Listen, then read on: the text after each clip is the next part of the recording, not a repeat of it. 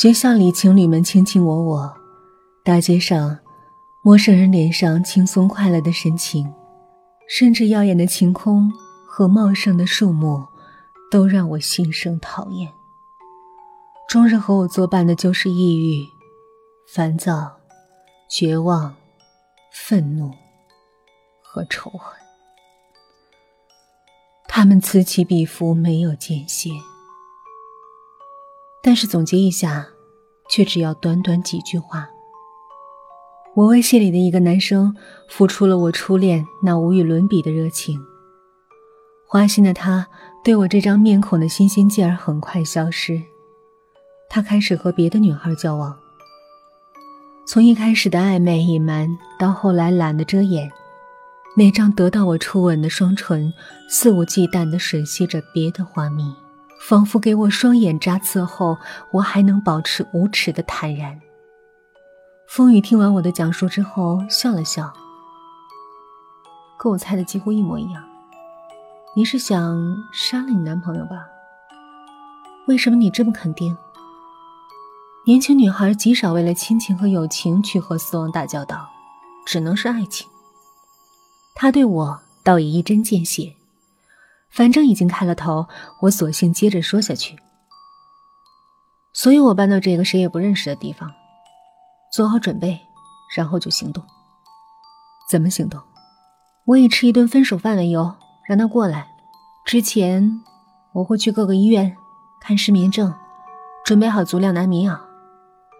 在他吃完饭后昏昏睡去，这个行动就开始了。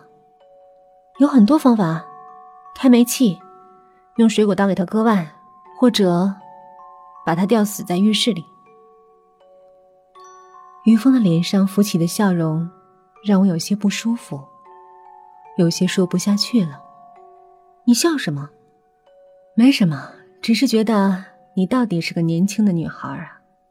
于峰说：“开煤气，如果你不做好密封工作，让所有的门窗一丝缝都不透，那邻居很快就会闻到。”割腕，如果你不知道大动脉在哪儿，仅仅是像电视剧里那样割手腕，死亡的时间会比你想象的长。而且，你有心理准备一个人守在旁边等着确定他死吗？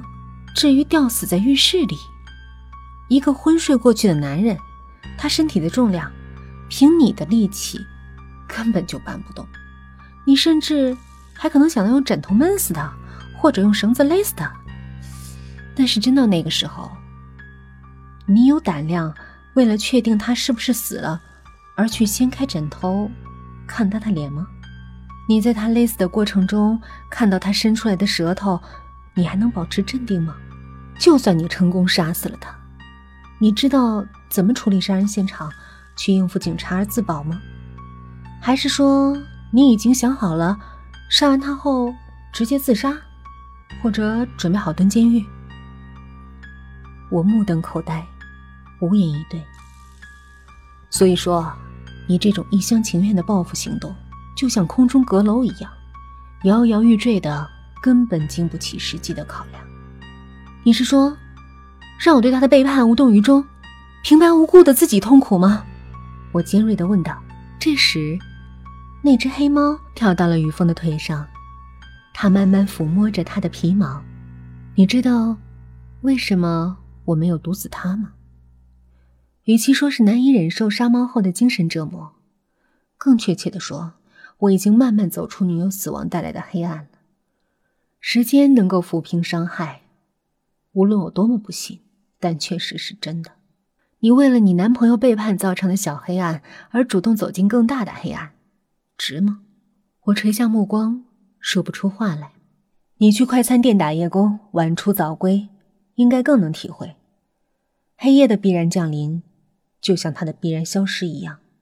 清晨，你走在回家的路上，你是被阳光笼罩的，不是吗？我的生活作息开始改变，快餐店的工作我调换成了白班，远离很久的学校，我又开始回去了，并且开始准备毕业论文。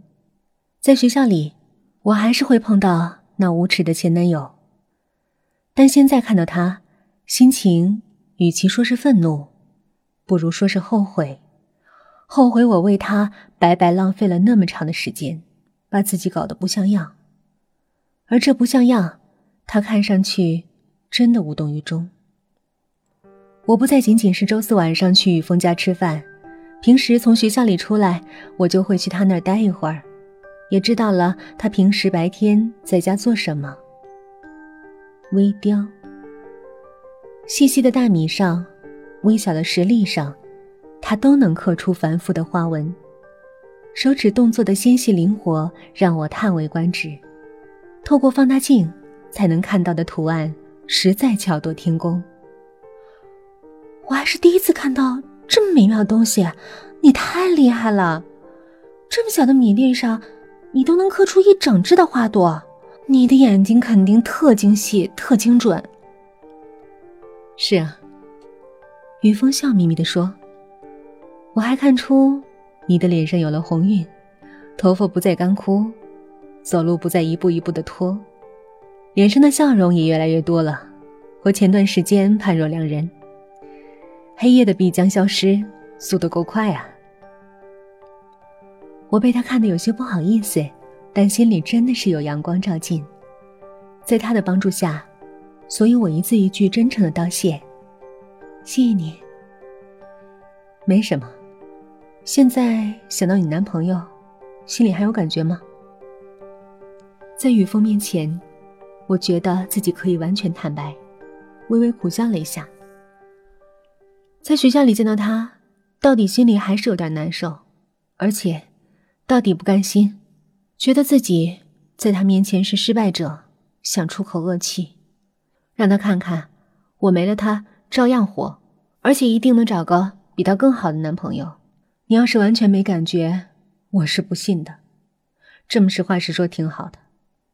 于峰看着我，你要不介意，我帮你个忙，假装一下你现任男友怎么样？我愣了一下，于峰狭促的说：“我也实话实说对自己的评价，有房有车有存款，有才有貌有情调，应该不输一个大学生吧？何止不输，应该是完胜啊！”我惊喜的说道：“那当然好，不过你帮我太多了，我都不好意思了。没什么，你也帮过我呀。我那个自以为是的前女友，在看过你以后。”就再没来过。我有点不敢相信，不是说不相信雨峰拿我友情客串，而是说，难道我的出现比他那死去的女友对那自以为是的花心女子更有杀伤力？我脱口而出问了出来。他就是那么讨厌，一厢情愿的、固执的认为是我女朋友的替代品。不过，当我告诉他我对他的感觉，就是那晚你说的话，好像脓疮一样在身上跳动，让人恶心又难受。再无耻的人也该消失了。雨峰说：“所以，真的谢谢你帮我一大忙呢。”我俩相视而笑，一种甜美共鸣的感觉在我心头温柔洋溢。我忽然觉得，如果雨峰愿意，他客串男友的这个帮忙，就帮我一辈子吧。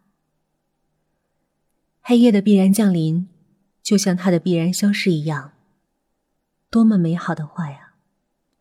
我觉得这句话应该深深的刻在心里，牢记一生。我俩约好下个周四，于峰做出丰盛美味的分手大餐，让我那前男友看看，他被比下去的不是一星半点儿，而是从自恋的天堂到自卑的地狱。